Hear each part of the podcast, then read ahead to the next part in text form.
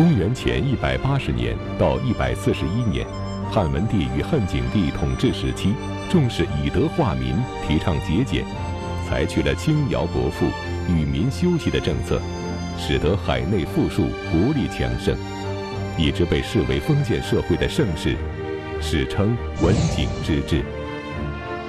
然而，就是这样的太平盛世，却在景帝三年突然爆发了一场大规模的武装叛乱。那么，究竟是什么原因引发的这次大规模叛乱？这次叛乱又给历史留下了怎样深刻的经验教训呢？请继续关注西汉第十二集《七国之乱》。上一讲呢，咱们讲这个汉文帝在位的时候，政治清明，重用贤才啊，然后这个废除了肉刑。呃，让老百姓呢休养生息，发展生产，所以这个汉文帝在中国历史上是一代有道明君。老百姓在他的统治下呢，生活质量比以前有了明显的提高，每个人都很幸福，更是很满足。但是呢，每个人的生命都是有尽头的，皇帝也不例外。公元前一百五十七年，汉文帝驾崩归天。儿子刘启继位，这就是汉景帝。景帝继位的时候呢，等于这个老爹已经把这个良好的一个基础交给了他。但是呢，表面风平浪静之下，暗流汹涌。北边的老邻居匈奴，这就不必说了。匈奴隔三差五的呢，就要访问一下汉朝。来了之后。烧杀抢掠一番，折腾的汉朝北部边境鸡飞狗跳，所以闹得这个皇帝啊很不安心。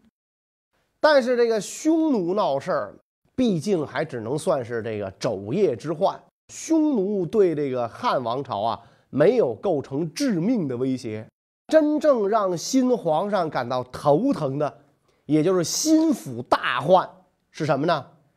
那就是这个国内的问题了。啊，就是这个这个诸侯要要要要造反。其实这个诸侯造反在汉朝初年啊是老问题。刘邦、吕后的时候，那些个异姓诸侯王就是因为这个罪名完蛋的，七个完了六个。这个异姓诸侯王完蛋之后，刘邦是大封同姓，他觉得一笔写不出俩刘字来，是吧？我的兄弟、叔伯、子侄。这些人会造我的反吗？但是他没有想到的是，你他们是不反，到你儿子、你孙子就难说了。高祖爷在位，没人造反；传给惠帝也没人反。那人家是这个高祖的嫡长子，吕后亲生。等到文帝继位，代王当了皇帝，其他诸侯王心里就痒痒了。凭什么代王能当？我齐王、我楚王、我胶东、我胶西王就不能当？所以刘姓诸侯王们就接过了造反的大旗。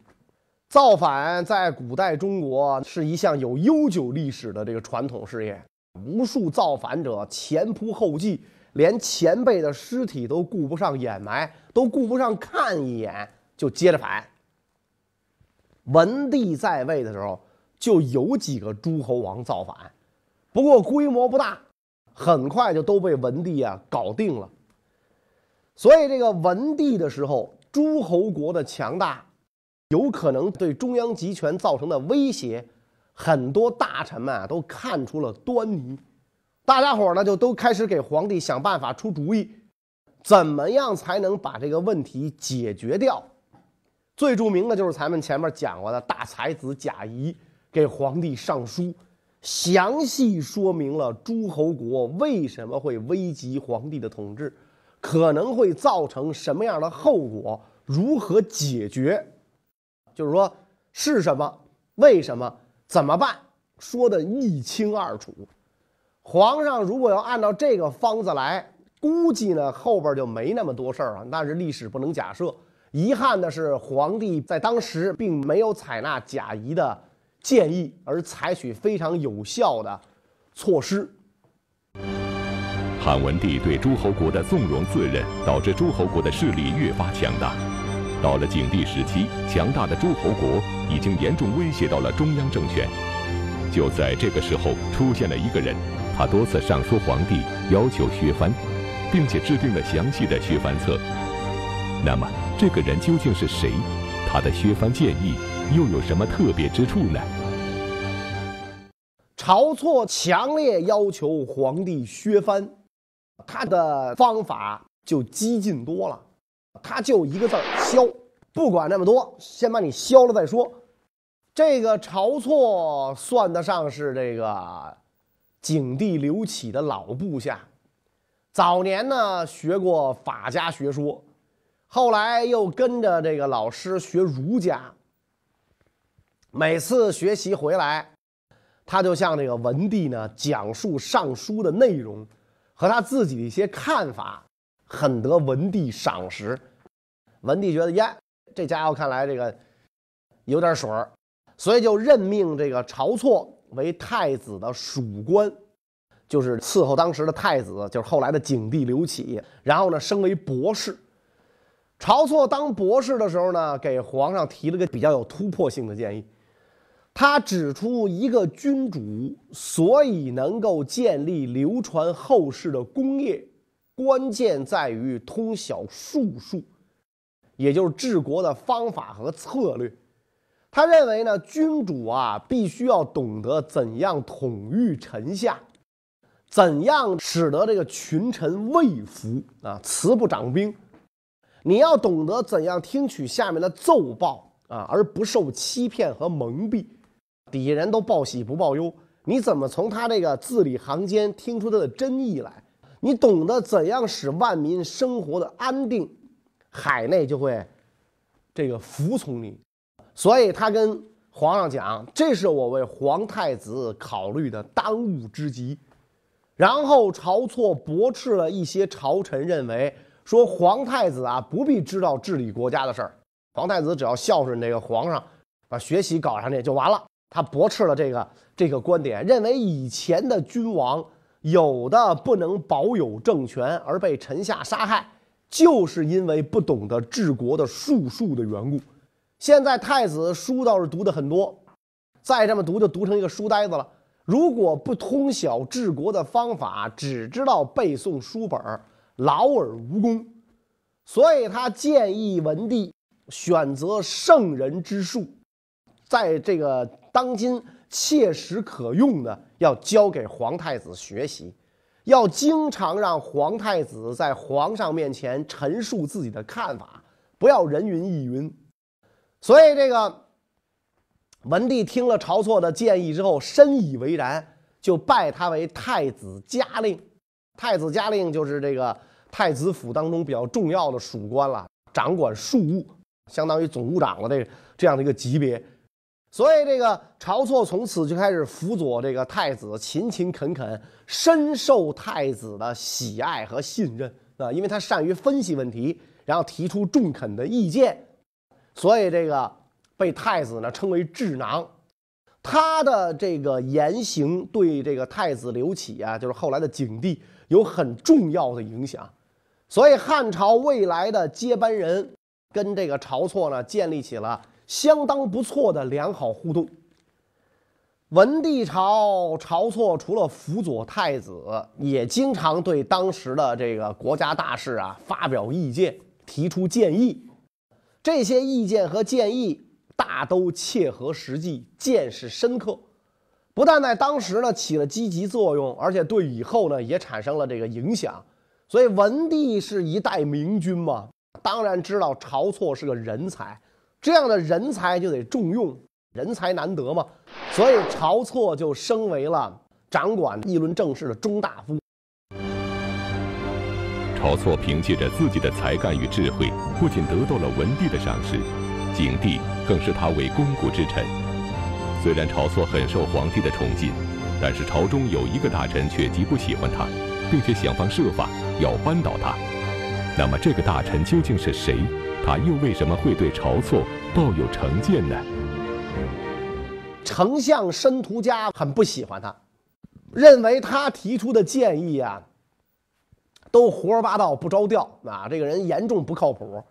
而且认为晁错跟皇上提这些不靠谱的建议是为了显示个性往上爬。他们认为晁错就是个削尖脑袋往上爬的主。晁错很会见机行事，他可能确实也想往上爬。自打自己辅佐的太子变成了皇帝之后，他就多次请求景帝要跟他单独面谈。景帝呢，每次都满足他的要求，对他的恩宠啊超过了九卿。所以在这个晁错的要求和建议下，原本朝廷很多早已经颁布实行的法令，就都被修改了，有的甚至被改得面目全非。所以丞相对晁错的张狂深感不满，但是皇上很信任他，所以这这个申丞相也没有办法来阻止。这个晁错的府邸呀，建在这个太上庙围墙里的空地上，门呢往东开，出入有点不太方便，所以呢，晁错就在南边呢开了两扇门，并且呢。这个把这个太上庙的围墙啊给凿开了，这样无形当中影响了太上庙的外观。太上庙是干嘛的？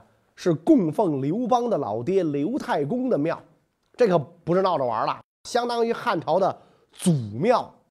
晁错知道自己干了这个事儿啊，不咋地，他不傻啊。你想他明明晓法令的人，怕招惹是非。当天夜里请求单独觐见皇帝，然后跟皇帝详细做了汇报。那我为什么要开这门？我在哪儿开的？然后我凿了哪一段墙？甚至拿地图给给皇上指。你看这个，啊，就这就就这个地方，您看碍事不碍事？过了几天，这件事儿让这个丞相申屠嘉知道了。丞相一听特别生气，好小子，狂到这份上啊！你敢把皇上的祖庙的墙给凿了？我看你小子是作到头了。就想趁着他这个过失，向景帝上奏，对晁错进行惩处。所以他请见皇帝，跟皇上讲啊，说这晁错擅自开凿太上庙围墙作为大门，大逆不道，应该把他交给廷尉严惩。景帝说：“嗨，说丞相您搞严重了，那这事儿哪儿的哪儿那么大罪过？他凿的不是太上庙的庙墙。”是太上庙外空地儿中的这个围墙，所以不没严重到用法律来严惩。所以这申屠嘉一听明白了，就是疏不见亲啊。人家皇上跟晁错俩人穿一条裤子都嫌肥，所以丞这个丞相也很机灵啊。那做到这位置也不容易，赶忙改口向皇帝谢罪，是吧？说臣下不识趣儿，请陛下赐罪。那景帝一听，嗨，说起来吧，不必了。他我都不治，我治你干嘛呀？申屠家退朝了，跟别人就是发火啊，生气啊，说我应该先治了这小子，再奏报皇上，应该先斩后奏。结果呢，我没这么干，这小子太机灵了，你给他留了个机会，他比我先行一步。结果这个我在皇上面前讨了个大没趣儿，丞相是越想越气呀，自己一人之下，万人之上，长成天子，助理万机。在这次斗争中失败的不像样子，太没面儿了。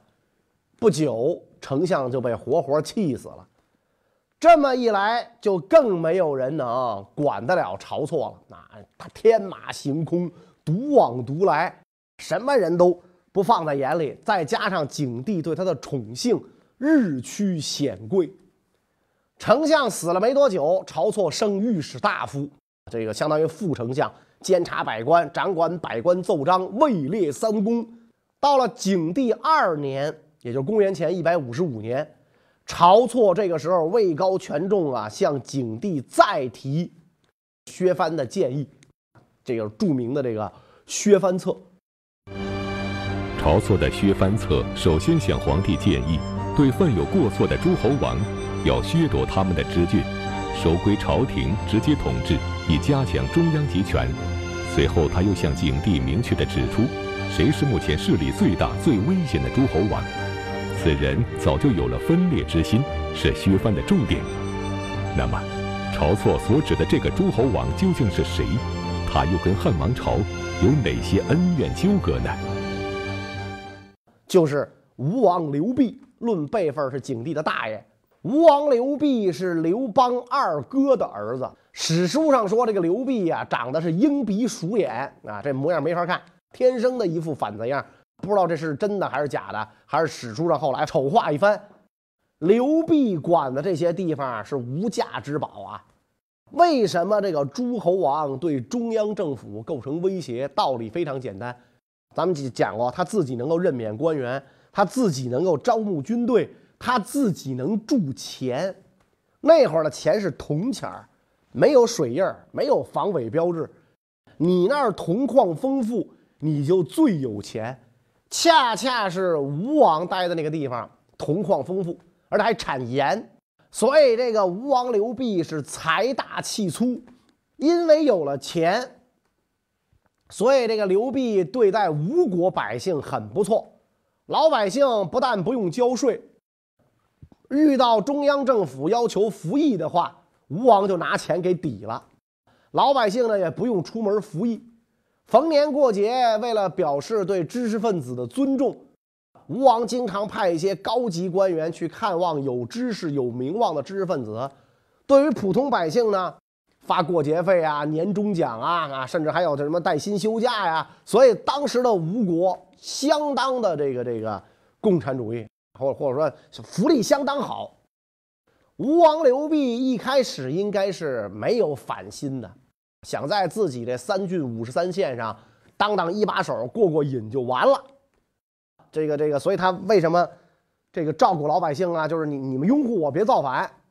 可是随着汉初皇帝的走马换将和吕后的统治，吴王就有想法了。这些都是什么玩意儿啊？就这德行还能当皇帝，是吧？那还不如我呢。我为什么不能当啊？到了文帝继位，因为文帝跟刘濞是同辈儿嘛，跟吴王同辈儿啊，所以这个吴王那个时候对朝廷啊也比较当回事儿。虽然心理上不怎么待见，但是臣子该尽的义务，还是能尽个五六七八分的。但是因为一件事儿的发生。使吴王彻底断绝了跟朝廷的关系。事情是这个样子的：有一次啊，吴王的王太子啊来到首都长安，那个时候年纪也不大，所以就和皇太子刘启，也就是后来的皇上一块下棋。下棋过程当中，俩人产生了争执。这个皇太子呢，毕竟地位尊贵嘛。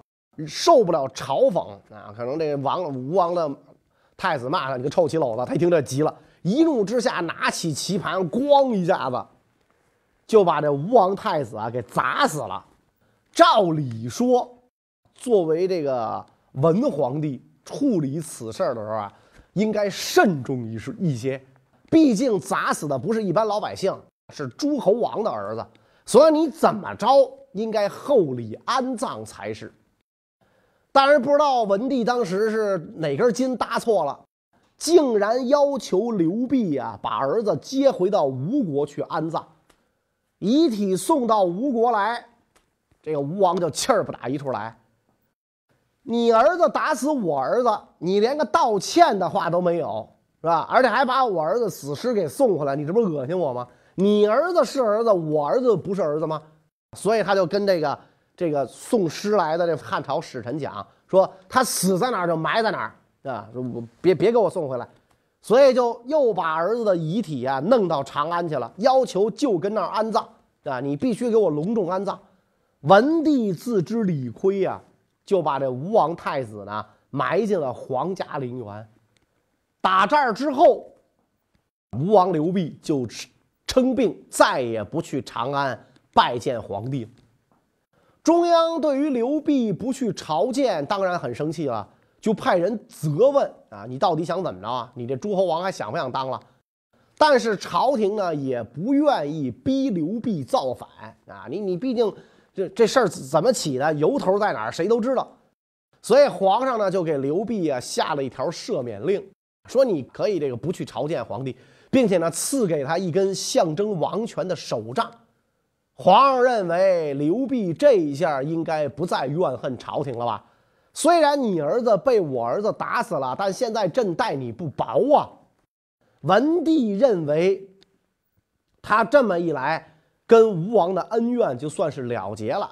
但是没想到吴王不这么想，反而更加骄横放肆，是吧？你看我不去朝见，皇上也不敢把我怎么样。文帝的安抚不但没能挽回刘辟的忠心，反而使他的骄纵变本加厉。对于这一点，晁错早就看在心里，所以晁错跟皇帝提出了削藩策，首先就是针对吴王刘濞的。但是如果对吴王刘濞进行强行削藩，会不会导致他起兵造反呢？晁错认为，对于吴王刘濞。你削他的封地，他会反；你不削，他也要反。你削他的封地，他反得快，祸害小；你不削他的封地，反得迟，祸害大。所以晁错认为，诸侯王必然要反，这个确实很正确。但是他提出削地削藩的办法，却有人为激化矛盾的因素在里边。所以这个削藩策一提出来。立即就在朝廷内引起了极大震动。景帝下令让公卿列侯、宗室共同讨论。大多数人知道皇帝支持晁错，就没有敢公开反对。只有皇太后的亲戚窦婴公开站出来表示反对，同晁错争论。从此俩人结了仇。最后，景帝决定削夺赵王的常山郡。胶西王的六个县，楚王的东海郡和薛郡，吴王的豫章郡和会稽郡。晁错还修改了三十多条法令，全是针对这些诸侯王的，犯什么事儿削多少地，规定的非常清楚。晁错这一强行削藩是冒着很大危险的，他把自己呢放到了非常危险的地位上，这一点他老爹也感到了。老头急急忙忙从颍川老家赶到长安找晁错，跟这个晁错讲说：“皇上刚刚继位，你在朝廷当政，亲削诸侯王，疏别皇家骨肉，引起大家怨恨。你这么做，你图什么呀？我的傻儿子，是吧？疏不见亲，人家一笔写不出俩刘字来，是吧？你干嘛离间人家骨肉啊？”晁错就讲说：“必须这样做。”不这样做，天子没有尊严，国家不得安宁。只有这样做，刘氏安矣。他爹一听，哎，刘氏安矣，朝氏危矣。刘家是安宁了，咱朝家呀完了，弄不好得灭族啊。但是晁错坚持自己的主张，绝不会因为老爹劝我，我就收回这个削藩令。所以晁错的老爹回家之后就服毒自杀了。其实。晁错本人也不是没有感到危险，但是已经把个人安危荣辱是置之度外。他想，这个汉朝只能有一个说话算数的人，就是皇上，别人都不行。所以，谁想挑战皇帝的权威，我要跟你干。晁错为了维护皇权的威严，不顾自身的安危和父亲的反对，坚持削藩。那么，这个削藩令颁布后，各个诸侯王们会有什么样的反应？他们又会如何应对呢？诸侯王心里不安，谁没干过犯法的事儿啊？要照你这么来，是吧？你这不鸡蛋里挑骨头，我们动辄得咎吗？吴王更是不爽，早就看朝廷不顺眼，今天还上门来挑我刺儿，逼我造反是吧？那我就反给你看看。吴王知道啊。造反一人不成啊！这是集体的共同的事业，得联系点帮手。联系谁呢？听说胶西王也也不爽，也愿意造反，而且胶西王很厉害，就派人去跟这个胶西王啊联络。吴王派出的使臣跟那个胶西王讲说：“这个我家吴王旦夕之间可能有性命之忧，胶西王您也一样。”所以吴王呢来知会你一声，免得你死了都不知道怎么死的。胶西王一听非常紧张啊，就问这吴国来使，说：“那您有什么见教吗？”吴王来使讲说，皇上被小人蒙蔽，听信奸贼谗言，擅变律令，侵夺诸侯土地。胶西王，您就因为一点小事儿被削去六个县，殿下您犯的事儿不至于削地吧？况且长安真的就只有削您的地这么简单吗？胶西王讲说：“那我能怎么办呢？你你告诉我我怎么办？”这个使臣说了：“吴王愿以大王同忧，捐躯以为天下除害。”胶西王一听，我的妈呀！您这不就要造反吗？这造反可是大事儿，我我得再想想。思来想去啊。这个朝廷今天削我六个县，明天不知道会不会找个理由就把我脑袋削了。吴王可是财大气粗啊，多少年不去长安朝拜，也没人敢说他什么。皇上还送他拐杖收买人心，干脆跟着吴王干吧。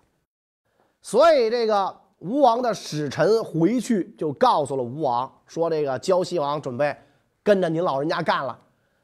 吴王刘濞还担心这胶西王意志不坚定，亲自跑了一趟胶西，跟这个胶西王啊签订协议，俩人会盟，谁也不能这个背盟。胶西王就铁了心跟着吴王反了。胶西王的臣下劝他不要造反的，就都被他杀掉了。然后这个吴王接着联络认为有可能造反的其他诸侯国，齐国、赵国。